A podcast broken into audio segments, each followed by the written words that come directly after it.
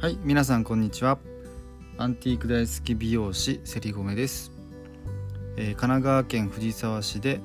えー貸し切りマンツーマン美容院を運営したり夫婦でアンティークショップを運営したりしています。それではレディオセリゴメ美容師がラジオ始めました。スタートです。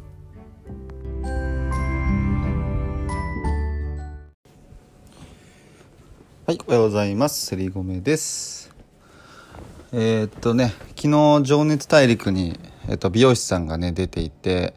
えーっとね、都内にいあの働いてるヘアメイクとか美容室もやってるオーナーさんの松浦さんって人が出てて、はい、なんかちょっとね、注目されていて、こう、まあ僕も見見たんですけど、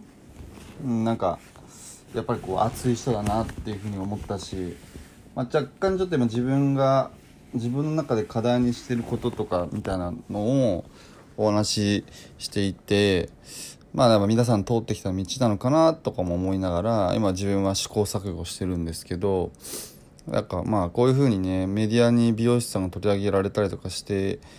いくっていうのはすごくいいことだなと思っているしまあ自分もねえー、と何らかしらの形でやっぱりこう美容師のこうなんだろうな美容師として美容師として、まあ、社会貢献みたいなことをやっぱしていきたいなって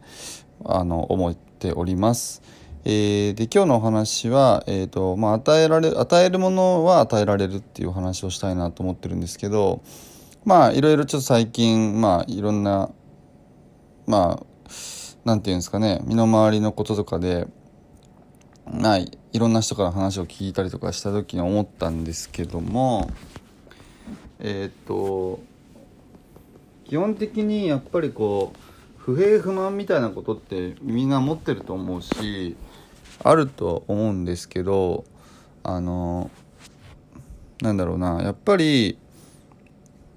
何かをこう求めているばっかりだとやっぱ一向にこう幸せになれないというか、まあ、幸せになれてないわけじゃないんだけどこう心が満たされないというか一向にこうそれを感じ取れないっていう状況になってしまっていると思うんですよね。例えば何かがないと幸せになれないとか誰々がこうだから私は幸せになれないとかまあ基本的にこう何かが足りないせいは自分ではなくて例えば誰かだ他人だったり物だったりそういうものがないから自分が幸せになれないっていうあの変換の仕方をしている人が多いと思うんですけど、えっとやっぱね結構不平不満が、えっと皆さん人それぞれあるんだけど多い人とか、まあ、それをよく口にする人みたいな人たちって結構やっぱりこういうタイプの人が僕の中ではすごい多いような気がしていてでやっぱりそうじゃないよねっていう話なんですけどあの何かがないと幸せになれないっていう人は何かが手に入ったとしても絶対次にまた何かが欲しくなるのでそれが常に手に入らないと幸せって感じ取れないと思うんですよ。でもちろん例えば何かなんか物欲とか欲って人間あると思うんですけど、まあ、その欲があるからこそ、まあ、モチベーションになりやる気が起き、えーとまあ、頑張れるっていうところはもちろんあるんですけどでもやっぱりこう何かを求めるとか誰かに何かに物に求める人っていうのは基本的にやっぱり自分が満たされてない人がすごく多いと思うんですね。まあ自分に自信がなかったりとかまあなんかこうなんだろうなまあ自分のことが好きじゃないとかまあそういう満たされてないものがあると思うんですよね。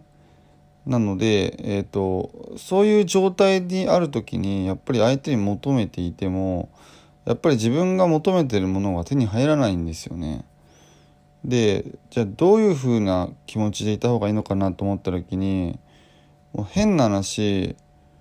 えっとまあさんまさんもねよく言ってますけど生きてるだけで丸儲けって言ってる言葉があるように今生きてて喋れて動けてねあの健康で仕事してっていう自分がいる時点でもう幸せなことなんだなっていうことをあのやっぱりね自覚した方がいいと思うんですよね。特に日本なんてね、戦争もなければあの特別本当に、ね、貧困層っていうのも、まあ、一応最低限の暮らし保障される国だからねあよっぽどのことがない限りないわけですよね。なんで生きてはいけるはずなんですよ。なので、まあ、その時点でやっぱ幸せだなって感じないとあの何に幸せ感じるの？って話になってきちゃうんですよね。そうでなんなら、まあ、家族もいれば友達もいて仲がいい友達もいてなんなら趣味もあって好きなことやっててって、まあ、その付属品がいっぱいあるわけじゃないですか。それがやっててこう幸せに感じれないっていうのはやっぱりね贅沢な気がするんですよね。で求めてばっかりだと基本的にもうすでに飢餓状態なので何を求めてても求めたものが手に入っても絶対に満たされないんですよね。そうだから別に高い高級の食べ物を食べても美味しい幸せって感じる心と、まあ、コンビニとかで安いおにぎりとか食べてもあ美味しいって思えるその心があるかどうかだと思うんですよね。うん、幸せと感じる自分がいるかどうかだと思うんですよ。で幸せ何がもって幸せかって言ったら自分が幸せと思わなければ一生思えないんですよね。なので結局その楽しいか楽しくないか幸せか幸せかじゃないかって決めるのは自分なんですよね。他人でもないし物が足りないからでもないしお金がないからじゃないんですよね。そう何かが足りないから幸せと感じてるわけじゃなくて幸せと感じる心が自分の中にないだけの話なので、まあ、それにやっぱ気づいていかないと自分でやっぱり一生多分同じ問題にぶち当たって同じようなことを思って同じ風に多分ダメになる人が多いと思うんですよ。そう。でそれちょっと今本当に一人特定の人なんですけど、まあ、自分の本当近い存在なんですけどやっぱすごいね気づいてもらいたいなって思う人が一人いてそうそう。なんでなんかそういうのをねまあ人から言ったところで入っていかないんで自分で気が付くしかないんですけどもう全ては自分なんですよね。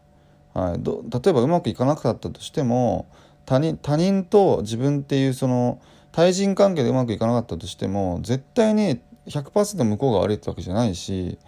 まあ、自分も悪いところがあるし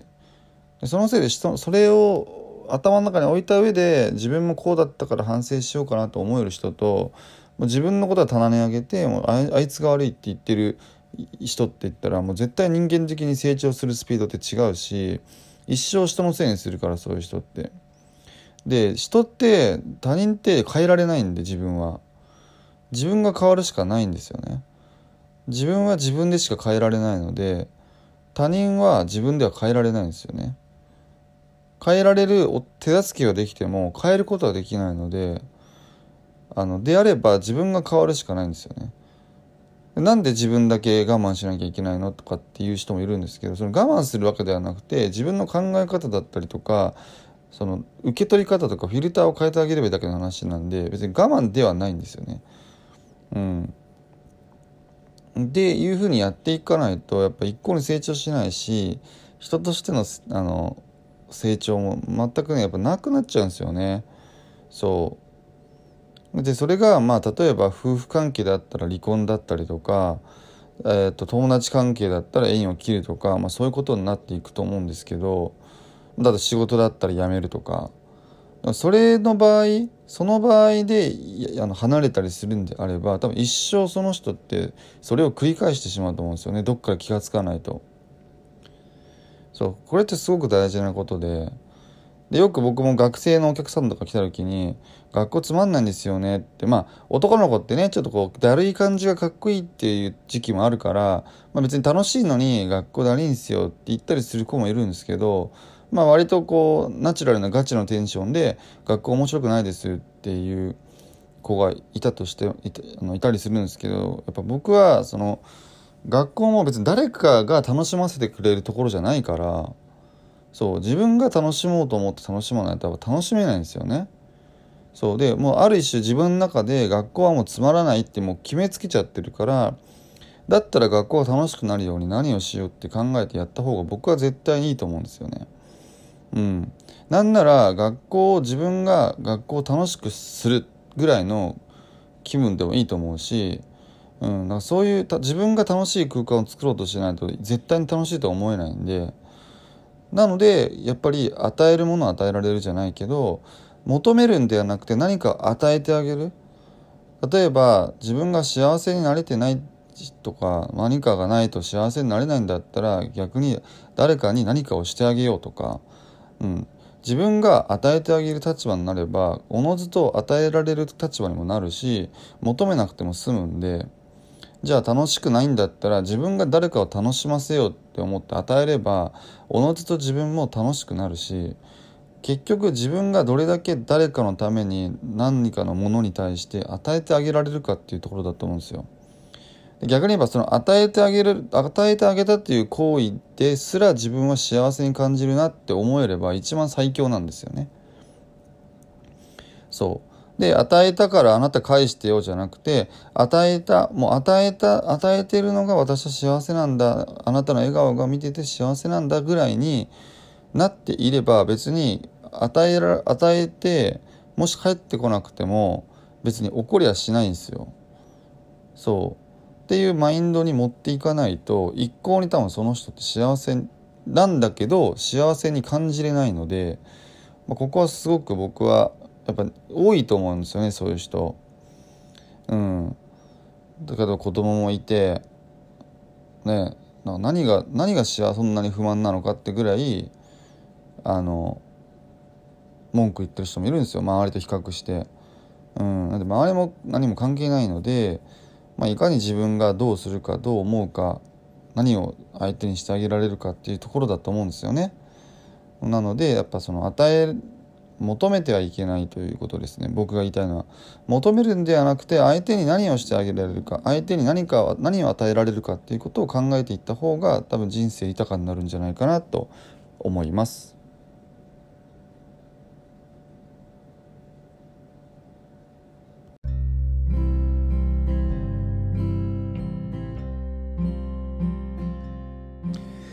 はい、ということで今日は与えるものを与えられるというお話をさせていただきました。えっ、ー、とね、まあこれを聞いてほしい人がいるんですけど、まあ多分聞け聞かないと思うし、まあ僕ラジオやってるの知らないからね、えっ、ー、と、聞かないとは思うんですけど、うん、なんかすごく見てて惜しいなっていうか、もったいないなっていうね、思いがいっぱいあって、